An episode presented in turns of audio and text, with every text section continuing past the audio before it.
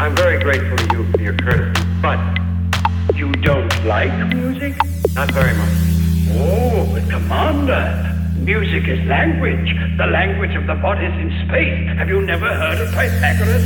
The harmony of the spheres, the language of numbers?